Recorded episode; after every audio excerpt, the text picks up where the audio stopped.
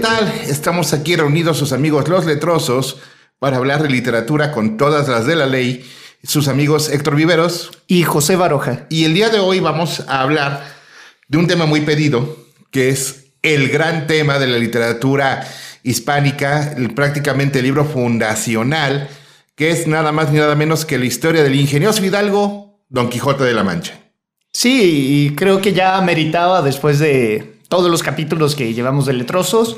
Obviamente, hablar de Don Quijote es una parte fundamental de lo que implica la novela moderna y, y todo, todas aquellas obras que han ido apareciendo en, en capítulos anteriores de estos podcasts. Sí, Don Quijote impone, y la verdad es que no es para menos. Es una obra gigantesca, es una obra vanguardista, es eh, el, prácticamente el inicio de, de lo que es eh, la literatura hispánica ya en tiempos en que existe la imprenta. Hay que recordar que el libro fue publicado en dos entregas, las primeras dos partes en el año 1605, la segunda parte en 1615. Y eh, la primera cosa que se enfrenta uno al abrir el Quijote es precisamente cuando se eh, publica la tasa, eh, que es el permiso para publicarlo y cómo va a ser publicado y el coste de la publicación y el nombre del editor. Y eso es una información histórica invaluable para entender que en aquel momento cualquier libro que se publicara en España tenía que ser autorizado. Sí, de hecho hay que pensar que estamos en la época en que la Inquisición española está en todo su apogeo y obviamente hay ciertos impedimentos que, que implican no poder publicar directamente una obra.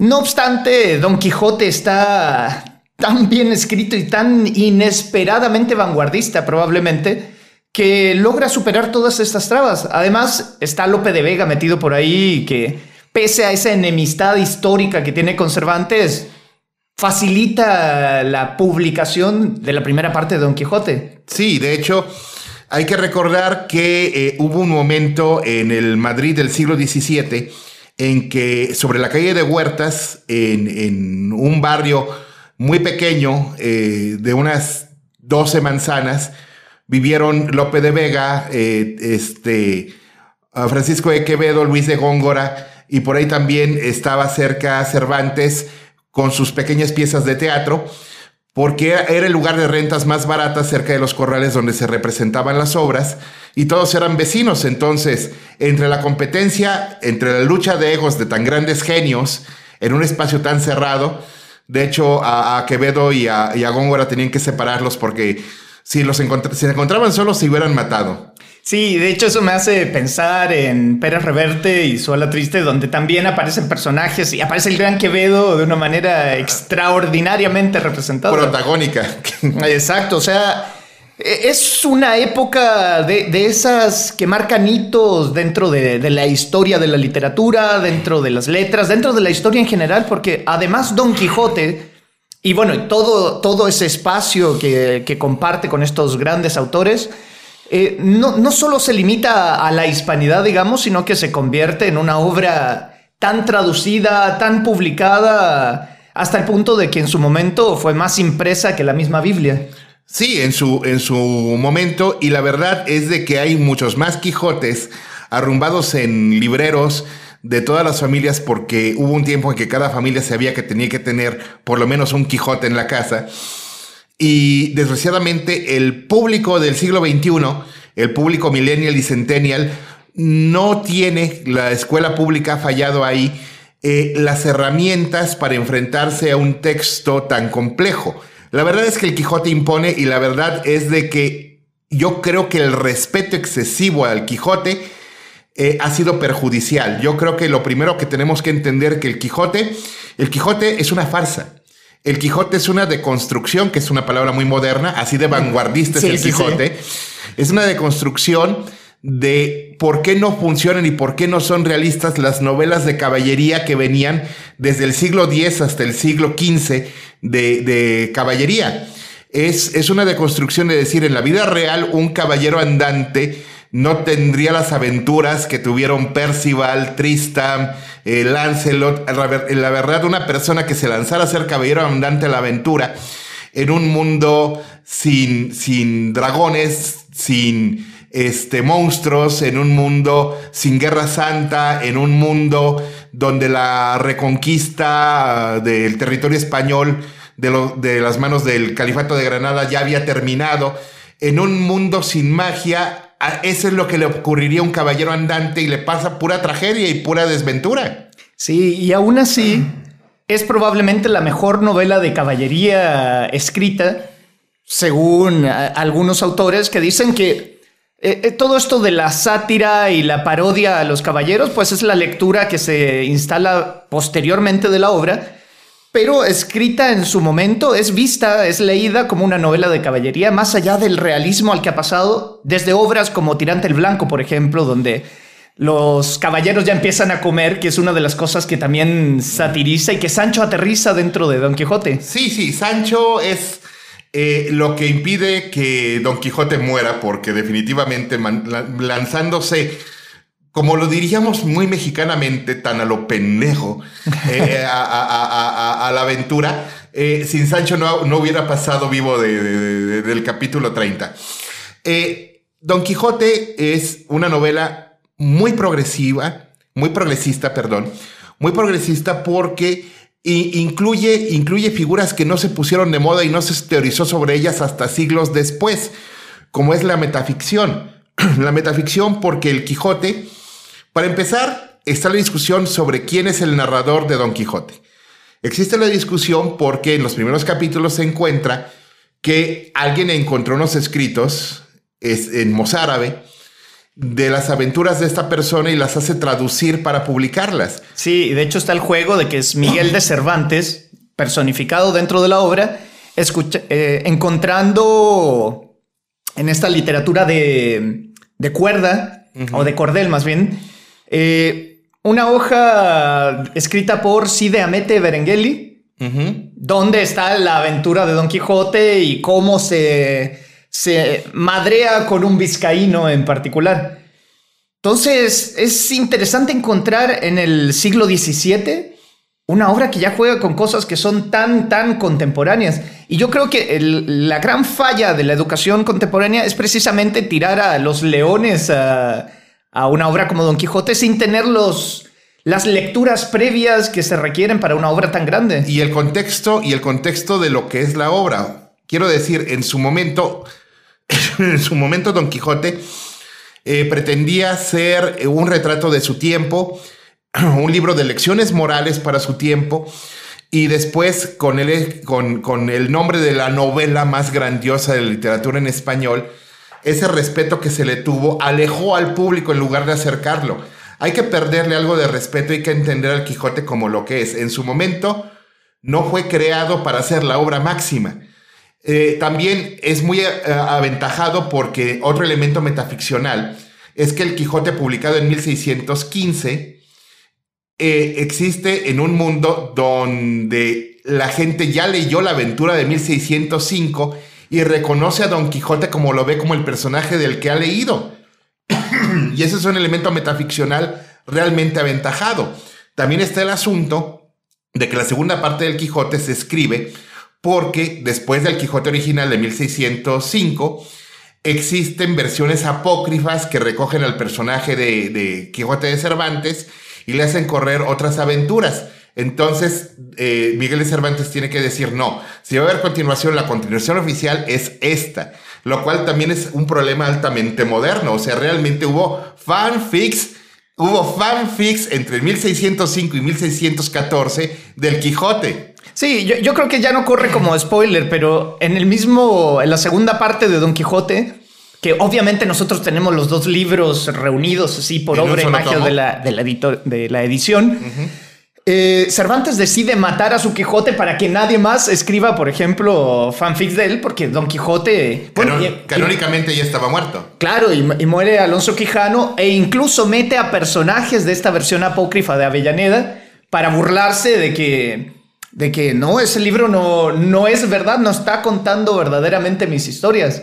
De hecho, el Quijote se encuentra con quien se supone capturó al Quijote de Avellaneda y que le dice que el Quijote eh, está en el manicomio y Don Quijote va al manicomio y no encuentra a Don Quijote. Entonces, es un juego tan contemporáneo que, insisto, sorprende encontrárselo. Eh, eh, en esa época. Es de Black Mirror, ese, ese, planteamiento es de Black Mirror, no, no, no, no parece del siglo XVII. Sí, y además Cervantes se nota que es un lector, cosa que hemos hablado muchas veces, la importancia de ser lectores, porque Don Quijote reúne prácticamente todos los géneros que se han cultivado durante el Renacimiento español, durante la Edad Media. Eh, hay referencias al Mío Cid, por ejemplo, hay referencias a la novela pastoril, hay referencias al Lazarillo de Tormes. Eh, hay cosas que no existían antes como autocitarse y ponerse en un sentido casi autobiográfico dentro de la obra. Entonces, es impresionante. De hecho, la primera parte da la idea de que Cervantes quiere tirar todo al asador. Probablemente tenía los mismos problemas económicos que solíamos tener los escritores. Y ah, la, la, sorpresa del éxito de Don Quijote no le debe haber sido para nada ajena en ese sentido. No, y además también está el asunto de que posiblemente eh, Don Quijote tenga un origen americano, porque eh, existe, existe el relato histórico de un viejo, eh, pues, español, bueno, lo que llamaban en aquellos tiempos un peninsular en las colonias americanas, que se lanza, que se lanza contra unos bandoleros, este, siendo anciano, con una armadura oxidada y sabiendo que no tenía posibilidad de ganar y se lanza a defender su tierra. Y dicen que la anécdota de ese, de ese eh, anciano eh, que se llamaba Alonso eh, en tierras americanas inspiró, inspiró a Cervantes al Quijote. Ahora, don Alonso Quijano, que es posiblemente el nombre de, del Quijote, aunque ni siquiera Cervantes lo asevera, eh, eh, es un juego de el personaje es real, no es real, se llama así, se llama sa. Todo es un juego de espejos donde incluso uno puede, puede pensar, si uno tiene una muy vaga idea del Quijote, eh, está este juego de espejos de que la Dulcinea del Quijote solo existe en su imaginación, basado levemente en una pastora con el nombre de Aldonza, que en su imaginación se convierte en la mujer ideal de las novelas de caballería que sería Dulcinea del Toboso. Entonces, si existió o no existió un antecedente real del Quijote, si, si era Dulcinea era producto de sus delirios, este, todo eso es increíblemente moderno. Sí, de hecho, alguien me hace ver el sentido de cosplay también que tiene Alonso Quijano. Sí, sí, de hecho, el primer otaku fue. fue... Eh, claro, o sea, muy intencionado, va armando su, su, valga la redundancia, su armadura va eligiendo el caballo, tiene que ponerle un nombre, ve a este Rosín, pero que ya no le alcanza para Rosín y dice que Rosín antes. Y todos estos juegos también de, de, palabras. Y me hiciste acordar de, del episodio de la sierra donde explícitamente le dice a Sancho que tiene los problemas porque Don Quijote lo manda a dejar una carta a Dulcinea y Sancho se da cuenta que no tiene pinche idea quién es Dulcinea. Y Don Quijote se la retrata, él la asocia precisamente con alguien de la Mancha, pero él le dice que, que no se preocupe, que él puede imaginarla como le dé la gana. Entonces, es una declaración de intenciones que, que permite jugar con esta dualidad entre si está loco, si está acuerdo, qué, qué es lo que está haciendo Alonso Quijano. Sí, sobre, sobre que Don Quijote es el primer otaku porque si entendemos el asunto de, la, cultura del cosplay, que es este, armarte tu disfraz de tu personaje e inspirarte, en lo caso de los otakus, en un manga o en un anime, pues Don Quijote eh, se caracteriza como puede, como mal puede de hecho, como los grandes héroes de la caballería, el caballero de la carreta de, de, Troyé, este, y se lanza a vivir como si así fuera la realidad. Y, Don Quijote, pues también es un paciente psiquiátrico, definitivamente. Hubiera sido diagnosticado con trastorno esquizotípico de la personalidad. Entre los periodos donde descansa y los periodos donde se lanza la aventura completamente este, a la brava, eh, lo podríamos catalogar como maníaco depresivo. Y, estamos en el siglo XVII, no existe la, la psiquiatría ni la, ni la olanzapina para calmar esos delirios, lo digo por experiencia. Entonces, este, Don Quijote tiene muchísimas lecturas y el asunto es que nos estamos olvidando de tan grande que es el Quijote para la historia y es otra vez perderle el respeto, nos estamos perdiendo de que en realidad es una comedia. Sí, y de hecho como comedia llega a ser muy triste en ocasiones cuando uno aterriza la realidad de este personaje viejo, porque es muy viejo si lo ponemos en el contexto de la época. En el contexto de la época, pasar a los 50 era ser anciano. y provoca risa, o sea, la, la ridiculez, digamos, en que se pone en escena, pero después uno la reflexiona e imagina a este viejo ahí con esta armadura toda oxidada agarrado a madrazos, cayendo, tratando de, establecer la edad de oro, que nunca existió, obviamente, el tópico este de, la época. Y ahí te hace pensar, porque Don Quijote juega mucho con eso. De hecho, hablabas de la moralidad. Y la moralidad también se ve un poco cuestionada al poner a estos personajes en diálogo y en contraste. Sí, mira, por ejemplo, recordando el encuentro con el Caballero del Verde Gabán, es un pretexto para que Cervantes hable del valor en literatura en contra del valor de buscar el mayor beneficio económico. Este, eh, de hecho, cada capítulo del Quijote tiene una pequeña moraleja y la pequeña moraleja no solamente es, e, es la moralidad de un personaje que es químicamente puro en sus valores imaginarios con respecto a la moral de la época. Y, es una crítica social también. Y es una comedia porque este, Don Quijote es un personaje ridículo, hay que decirlo, Don Quijote es un personaje altamente ridículo. Y si uno lo ve de esa, de, esa manera, el, el libro es divertidísimo. Pero cuando uno ve la tragicomedia de que es el intento desesperado de, de, revivir una época inexistente con unos valores puros en una sociedad que era la sociedad española del siglo XVII, profundamente corrupta y materialista, entonces se ve el sentido trágico que tiene y no podía tener otro, otro final que, que el fracaso, el fracaso de Don Quijote como, como persona y su triunfo como símbolo. Sí, de hecho, el tema de la comedia lo establece, y el juego, por cierto, de Cervantes lo establece ya desde los primeros poemas, estos poemas introductorios que siempre están en, las obras de la época. El coloquio de los perros. Eh, claro, donde tenemos eh, conversaciones, por ejemplo, entre Babieca y Rocinante. Babieca es el caballo del Mio y Rocinante el caballo de Don Quijote. Claro, la, la, misma imagen esta otaku, volviendo al otaku, de querer parecerse a la Madis de Gaula, a ratos en Mio tomando intertextualidades también, estos cruces con otros libros. Y este final donde Don Quijote quiebra directamente, perdón si, nadie, si alguien no lo ha leído, pero yo creo que la historia es bien conocida pero en, este final en las playas de Barcelona, él quiebra con el código del caballero porque no cumple con la palabra que, que se le ha encomendado, que una es regresarse a su tierra y otro negar que Dulcinea es la mujer más hermosa. hermosa.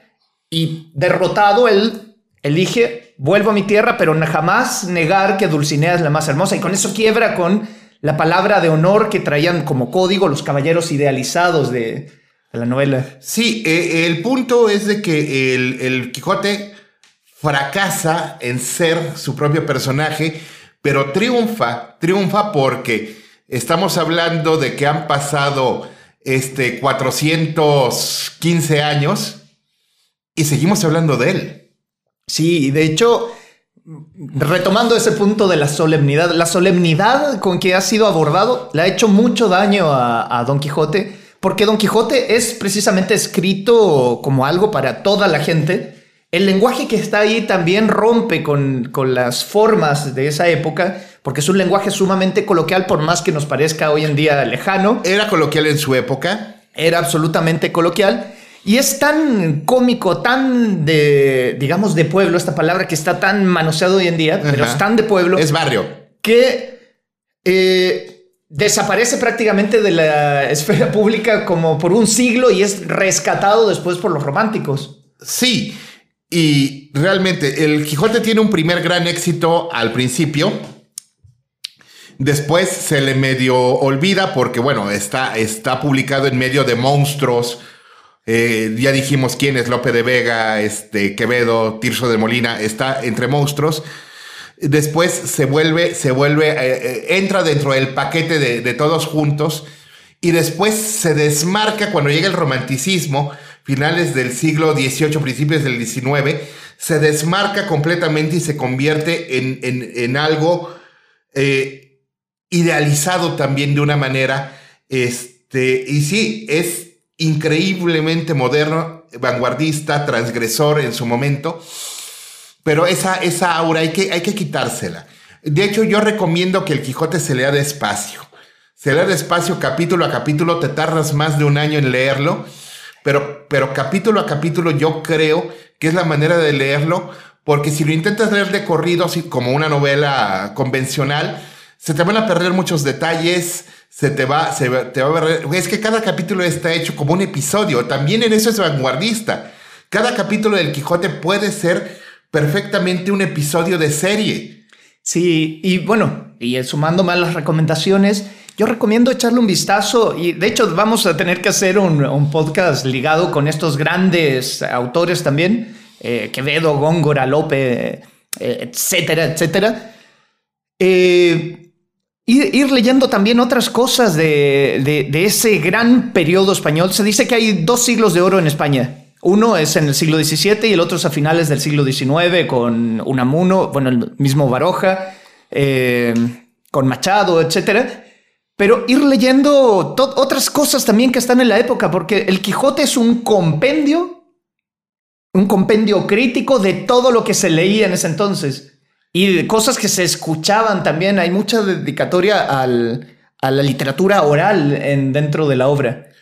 Voy a pedir permiso a nuestro productor para adelantar que tenemos un proyecto a futuro en cuanto las condiciones se presenten para hacer un acercamiento al Quijote, un experimento de presentar al Quijote en, nuestro formato de audiocómic.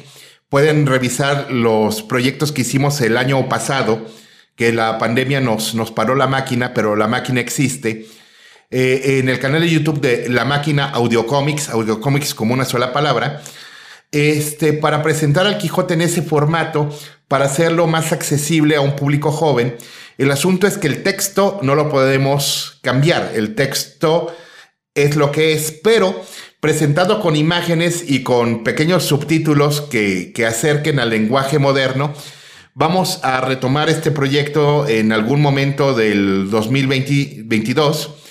Este, pero la verdad es que tenemos mucho interés, mucho interés en que vuelva a ser eh, accesible, relevante nunca ha dejado de ser, pero se ha convertido en la relevancia entre los letrosos, entre los académicos, los historiadores, este, pero, pero ha perdido su contacto con el, con el público. Y, realmente es una historia demasiado buena como para, como para que se quede eh, siendo el, libro sagrado que no se abre porque no lo puedes entender aguardando polvo en el, en el librero. Perfecto. Y eso resume, en cierto modo, por qué debemos leer el Quijote o cómo leer el Quijote. El Quijote está ahí, es una obra que marca un punto de inflexión en lo que es la, literatura propiamente. Ya tiene un montón de categorías instaladas encima, pero recomendamos que le, les, que le echen un vistazo, que le den una oportunidad, que lo lean en, en porciones pequeñas si es mucho mucho de gustarlo de, manera completa. Y, estoy seguro que todos, todas le encontrarán algo importante. Y atento también a nuestro proyecto, porque, bueno, el tiempo no nos ayuda hoy, hay mucho más que decir. Eh, unas palabras finales, Héctor. Sí, como palabras finales. No se claven si no entienden una palabra. Hay gente que no entiende una palabra y se detiene en la lectura no, si ustedes leen la frase o el párrafo completo, no van a saber exactamente a qué se refiere porque tiene un intertexto, tiene o era una expresión que estaba vigente en su tiempo y que no llegó hasta acá. Pero si no se detienen y leen el párrafo completo, el sentido de la frase, más que el significado, se va a entender. Un buen entrenamiento para el Quijote es llegar a las novelas del Capitán a la Triste, porque pues, fueron escritas en el siglo 20 y 21, sí, con los modos de, hablar del siglo XVII, y está hecho precisamente para eso. No entiendes la frase, pero entiendes el sentido de la frase. Y si logran hacer eso, leer el Quijote les va a parecer mucho más accesible.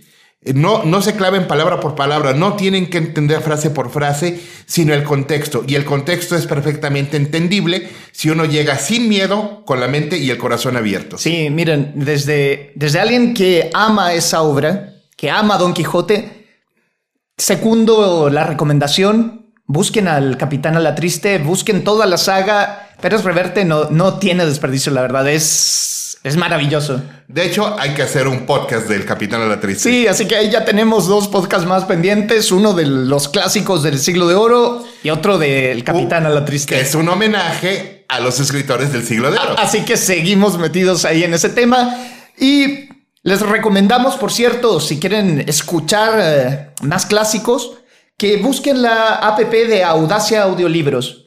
Pueden descargarla directamente desde Google Play, también desde App Store Está para todos los sistemas que por lo menos conocemos hasta ahora. Y eh, también en nuestra página audacia.lat o pueden visitarnos en las fanpages de Facebook e Instagram, Audacia Audiolibros, Audacia Editorial. Así que por hoy nos queda mucho en el tintero, nos despedimos sus amigos los letrosos, Héctor Viveros y José Baroja. Que tengan una muy buena semana.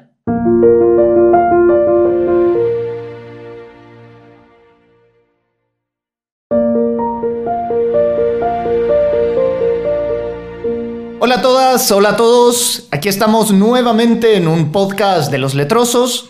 Hoy estamos nuestro amigo Héctor Viveros.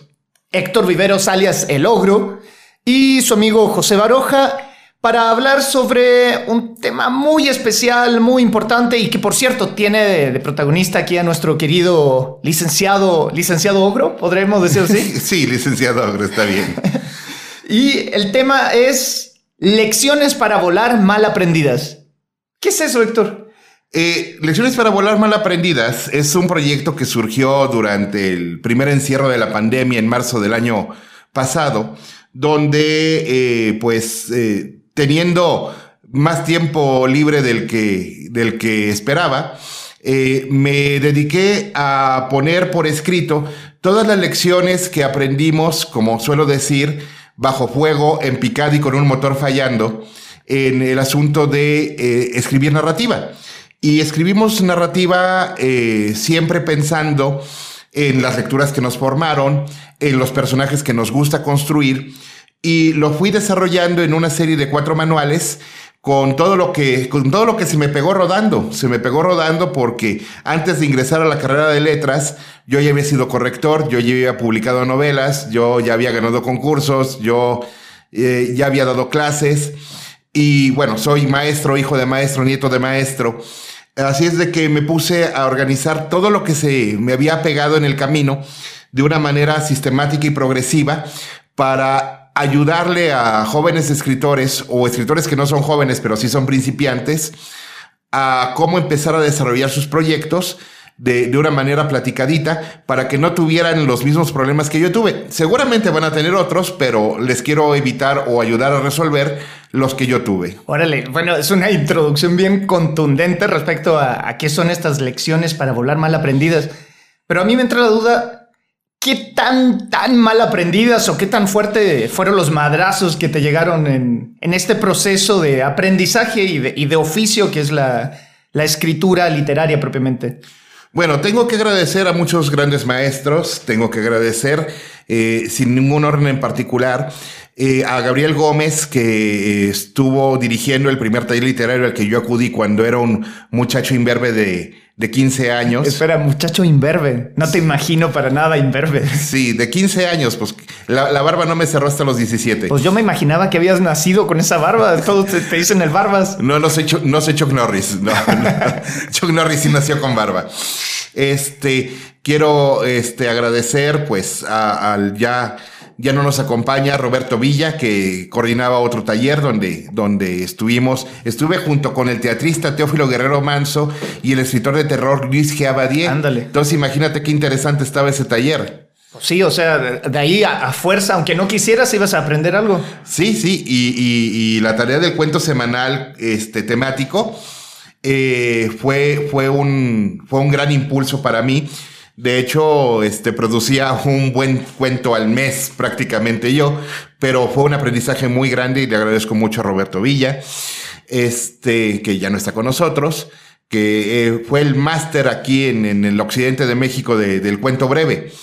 Eh, quiero agradecer a Roberto Herrera, que fue mi maestro primero en la secundaria y, después en la licenciatura en letras por el montón de libros recomendados y prestados que, tuve en esos años, que también, que también fueron un gran aprendizaje. Sí, de hecho, ese también es un punto importante. La cantidad de guías que uno va eh, conociendo que le ayuda un poco a, enrutarse, digamos, por donde necesita de autores, autoras importantes para para lo que uno quiere hacer finalmente, que es dedicarse a, las letras exclusivamente o casi exclusivamente. Sí, y siguiendo con los agradecimientos, aunque no lo conozco en persona todavía, hay que agradecerle a San Stephen King, San Stephen King, que es un gran maestro de, narrativa, eh, sobre todo con su libro Mientras escribo, que es imprescindible que lo tenga cualquier eh, persona que quiera empezar a escribir, porque habla mucho del oficio y sobre todo de la disciplina. Eh, lo, más difícil de desarrollar cuando uno empieza a escribir es la disciplina. El trabajar todos los días, o si no es todos los días, por lo menos sí darse un horario de, en este momento de la semana no voy a hacer otra cosa más que esto. Órale, de hecho, si mal no recuerdo, en uno de los capítulos de, este sistema, este verdadero sistema de aprendizaje o de guía de escritura, Aparece un capítulo dedicado a, San Stephen King, como, como bien le dices. Sí, de hecho, eh, hablo de libros que escriben escritores acerca de escribir y recomiendo mucho el libro de Stephen King mientras escribo, por encima del que es muy anecdótico y muy disfrutable, pero no es muy práctico de Haruki Murakami, que es eh, de lo que hablo cuando hablo de escribir. Aunque de lo que hablo cuando hablo de escribir de, de Murakami, trae un muy buen consejo que es no descuidar lo físico por el trabajo intelectual. De hecho, dice que la maquinaria tiene que estar bien aceitada en ambos sentidos, porque escribir es un esfuerzo físico muy importante. De hecho, eh, si uno piensa que, que el esfuerzo intelectual no cansa, pues es que no lo está haciendo bien. Eh, recordemos que un jugador profesional de ajedrez en un torneo pierde dos o tres kilos. Eh, recordemos que el cerebro es una maquinaria perfecta que, se, que consume una tercera parte de todo el oxígeno que respiramos y la mitad de todo el azúcar que consumimos. Así es de que eh, cuiden, cuiden el físico y ese es el consejo que da Haruki Murakami. Sí, de hecho, cualquiera que, que se dedique a, a, la literatura ha pasado por esos periodos que parece que hubiéramos estado en plena guerra, plena batalla y ya, casi no podemos mover las manos de, tanto que hemos estado, las piernas, las rodillas. Los riñones. Y, al final uno necesita pararse, aunque sea un momento, pero está como león enjaulado porque está ahí la pantalla todavía, está ahí el papel y necesita sí o sí volver a, lo que ya, ya, no, ya no puede quedarse en la, cabeza, digamos. Y también para terminar con, con los agradecimientos, quiero agradecer a mi mentor en la carrera de letras, a la doctora Silvia Quesada, que también me ha ayudado mucho a disciplinarme y sobre todo a enfocarme. Porque eh, la concentración y, la, y, la capacidad de enfocarse son disciplinas imprescindibles, hábitos que hay que formarse, porque si no, eh, la mejor idea no llegará a convertirse en un libro con todas las de la ley.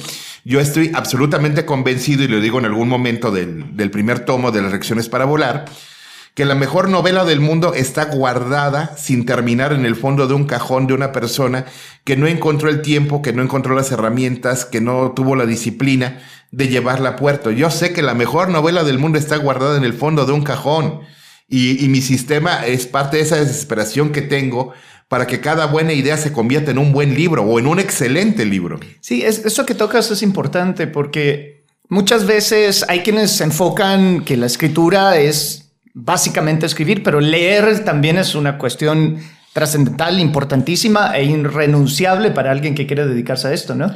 Sí, de hecho, eh, hasta San Steven lo dice y lo dice más duro que yo, que cada vez que se le acerca a un joven escritor a decirles que yo escribo, lo primero que le pregunta es, ¿y cuánto lees? Y si no leen profesionalmente, les dice, no vas a llegar a ningún lado. Eh, tan solo en la carrera de letras, si uno lo lleva de manera ordenada, debería leer seis libros por semana, 30 semanas al año durante 10 semestres, que hace una cuenta total de que en la carrera, en los 10 semestres de la carrera, debería leer cada estudiante 1800 libros. Sí, eso es cierto. Y la verdad, al final de, la carrera, uno siente el, el, peso. de toda esa. Como si lo estuviera cargando físicamente. Sí, y además, uno igual es un poco cabrón en ese sentido, porque después, como profesor, pero es un cabrón con sentido, va y les pone el mismo peso a los estudiantes que, que siguen. No, no, porque todavía no tiene la disciplina ni física ni mental para aventarse semejante cosa. Y la verdad es que seamos honestos, José, tú también eres licenciado en letras. Debimos haber leído 1800 libros. La verdad es que leímos apenas arribita de mil, ah, este, porque eh, la vida diaria es, es, muy canija. Y tenemos la ventaja de que los libros que no leímos, por lo menos los tenemos muy comentados y muy platicados. Sí, y se da muchas veces, además que uno tenía que estar leyendo adicional, por ejemplo, en el camión casi colgando, pero uno iba con su libro y, y era, era, era un espectáculo para el resto ver cómo te sostenías con tomos enormes. Bueno, y, y, pensando en eso, en el espectáculo, en el show, que era además aventarse como dos horas en camión para llegar a la universidad, porque tampoco uno era, digamos, de la élite. Que traía carros, sí. Eh, exacto. Me hubiera gustado, por ejemplo, tener libros que me explicaran precisamente estas cosas eh, acerca del arte de escribir, el arte propiamente, el oficio, que, fueran como estas lecciones para volar mal aprendidas, porque tienen la ventaja que donde están divididas también en tomos, pero son tomos cómodos y uno los puede portar a todos lados. Y además, eh, temáticamente también están bastante interesantes. De hecho, ¿podrías platicarnos un poco de qué trata cada uno? Sí, con mucho gusto. Eh, esto fue entendido en que si no lo puedes explicar en 20 mil palabras, eh, en realidad no conoces el tema. Este, hay libros de teoría literaria que son verdaderos ladrillos, pero que en realidad las partes útiles, la carnita, la carnita que te sirve, son 40 páginas. Entonces lo hice de una manera muy sintáctica en cuatro, en cuatro eh, partes. La primera parte son las cosas que debes saber antes de empezar a escribir. O sea, antes de empezar a escribir, te explico un poco cómo, cómo se arma un proyecto, cómo se presenta un proyecto, cómo se trabaja un editorial, cómo se participa en concursos, este, eh, cómo tienes que trabajar tus borradores. Eh, eso es antes de que te sientes a escribir, que lo tengas claro, para que cuando te sientes a escribir no tengas que aprenderlo igual que yo sobre la marcha y bajo fuego. Sí, y de hecho es una cuestión importante porque escuchando a Muro, muchos eh, chicos, chicas que quieren dedicarse a esto, tienen muchas dudas, pero también anda mucho mito recorriendo el camino sobre, sobre qué es publicar. Entonces eso soluciona muchos muchos líos al respecto sobre qué es el mundo editorial, por ejemplo, que es muy amplio y es muy variado hoy en día. ¿Y qué pasa con el segundo libro? Ah, el segundo es el libro más práctico de todos porque son los ejercicios, técnicas y consejos para escribir narrativa. En, los, eh, de hecho, este, viene salpicado todo el libro en negritas. Este consejo, aquí en esta parte que te estoy hablando de esto, te doy este consejo. Aquí en esta parte te propongo este, este ejercicio. Y para escribir te propongo esta técnica. De hecho, está muy, a mí me satisface mucho eh, la, tipología que hago de los arquetipos del héroe clásico, el héroe trágico y el antihéroe, porque si no tienes claro qué tipo de personaje es el que estás proponiendo, si no tienes bien claro qué es lo que puede hacer y lo que no puede hacer, y qué es lo que pudiendo hacer decidiría hacer o no hacer, entonces tu personaje no va a conectar con el lector. Este, también hago un capítulo sobre cómo presentar a tu personaje al público. Eh, y bueno, lo primero son los, los personajes y después son los escenarios. Y los escenarios te hacen la mitad del trabajo si sabes manejarlos. Y luego está el asunto, ok, ya tengo el personaje, ya tengo el escenario, ahora desde qué punto de vista voy a contar las cosas. O sea, como para ir dejándolo claro, el primer libro es una especie de coqueteo. Estás coqueteando con... La idea de escribir. La idea de escribir. Pero todavía no te has sentado a hacerlo. En la segunda, ya, ya invitaste, te invitaste a, le invitaste al café a este actor de escribir. Sí. Y eh, le estás diciendo punto a punto qué esperas de esta, de esta relación. Sí, ya, ya, ya, aquí, aquí es una declaración de intenciones, porque tienes que decidir qué tipo de narrador vas a usar, si el protagonista, el testigo, el hombre invisible o mis favoritos que yo he llamado. Tienen nombres técnicos como narrador, narrador heterodiegético, pero, pero, pero eso, es, eso, es, una bomba, es una invitación a, a, asustar a los jóvenes lectores o a los lectores inexpertos y es que el punto de vista heterodiegético, no, no, no. Aquí yo los llamo el narrador, Dios en el cielo y diablo en el infierno.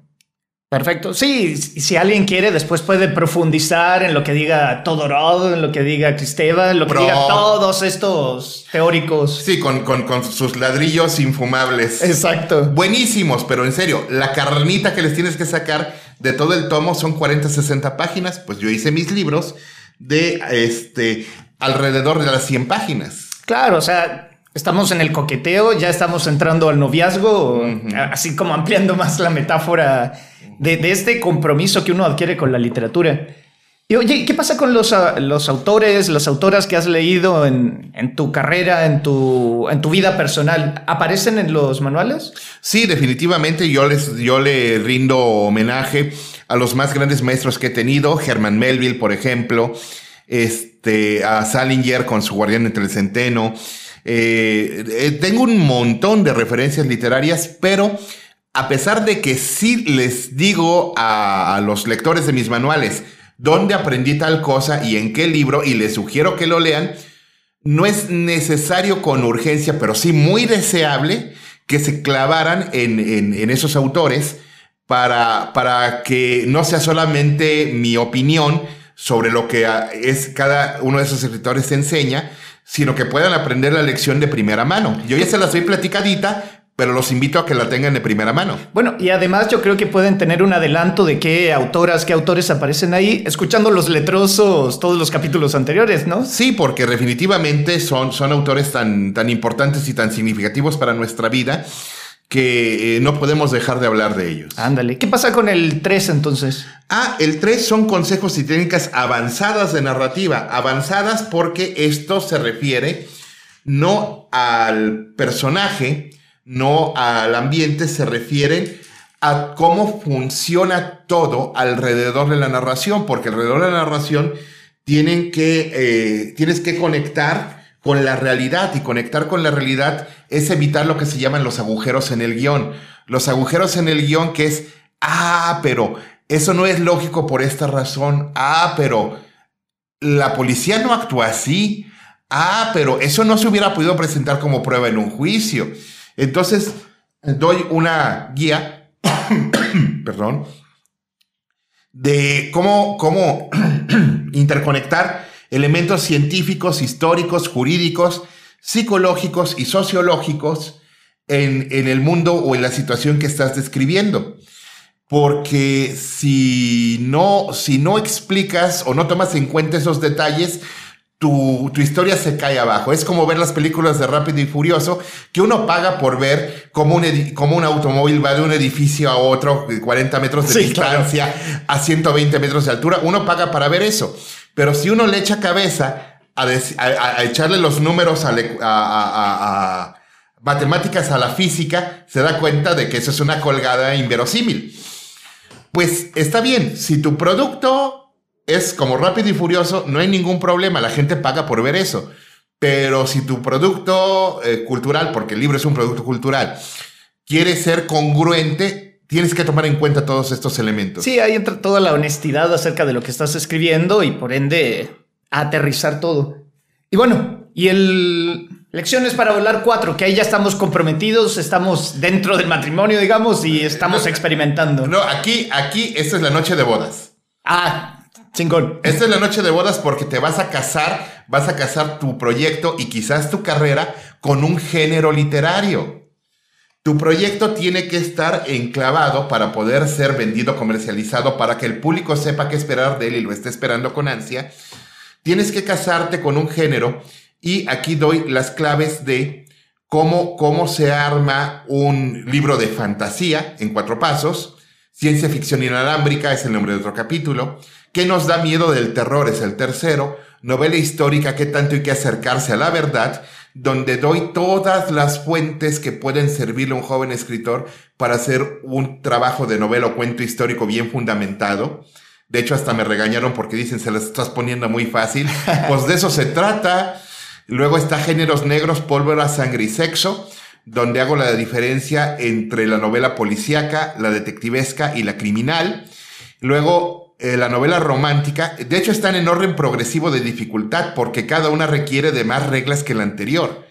La novela romántica, aunque no lo crean, es la que tiene más reglas de todas y está entre lo cursi y lo francamente tóxico. Ándale. De hecho, las romanovelas eh, que han tenido más éxito últimamente en la industria eh, ponen relaciones de una toxicidad, pero, pero Chernobyl. Sí, de hecho me tocó justo uno de los podcasts a propósito de eso y estaba aquí con, con mi esposa, con, con, con Leida Mariscal, es que también escritora, conversando acerca de eso, que la toxicidad la dejamos para precisamente lo literario, porque lo literario funciona De maravilla. de maravilla. Pero en la vida no. Pues bien, nuestro querido licenciado ogro Héctor Viveros.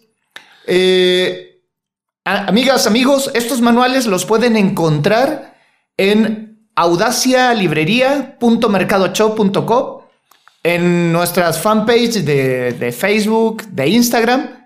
Y pues yo creo que para cerrar la invitación tienes que hacerla tú. Sí, definitivamente eh, los invito a que eh, se acerquen estos manuales. Realmente eh, es un sistema probado. eh, lo he probado con muchos hijos literarios que tengo por ahí. Este, lo he probado dando clases, lo he probado rodando un montón. Eh, también hay que decir que el tomo 5 ya está escrito, que son eh, los libros testimoniales empresariales y de desarrollo humano, que están en el horno ahorita los tomos del 6 al 9 que son los que van a tratar de la poesía, y que este es un proyecto que sigue creciendo, se va a constituir en un, en un curso que se va a llevar de manera presencial, le estaremos avisando en la fanpage cuándo y dónde. Y bueno, se nos pegaron muchas cosas en el camino y se trata de hacer esto práctico, práctico completamente, porque asusta, asusta eh, meterse sin una guía al mundo de la literatura porque eh, pues es impresionante. Uno ve el tamaño de la industria editorial, uno se mete a la feria del libro, uno ve a los grandes monstruos de la literatura y realmente piensan, "No, yo no soy capaz. No, sí eres capaz, sí puedes hacerlo. Lo, que te- lo, lo más importante es que tengas el interés y que tengas una buena idea. Si tienes el interés y una buena idea, aquí están los manuales con las lecciones prácticas para que tu idea se convierta en un libro.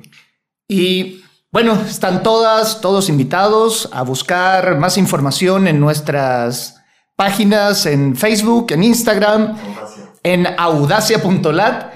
Y, y nada, nos despedimos por, por hoy.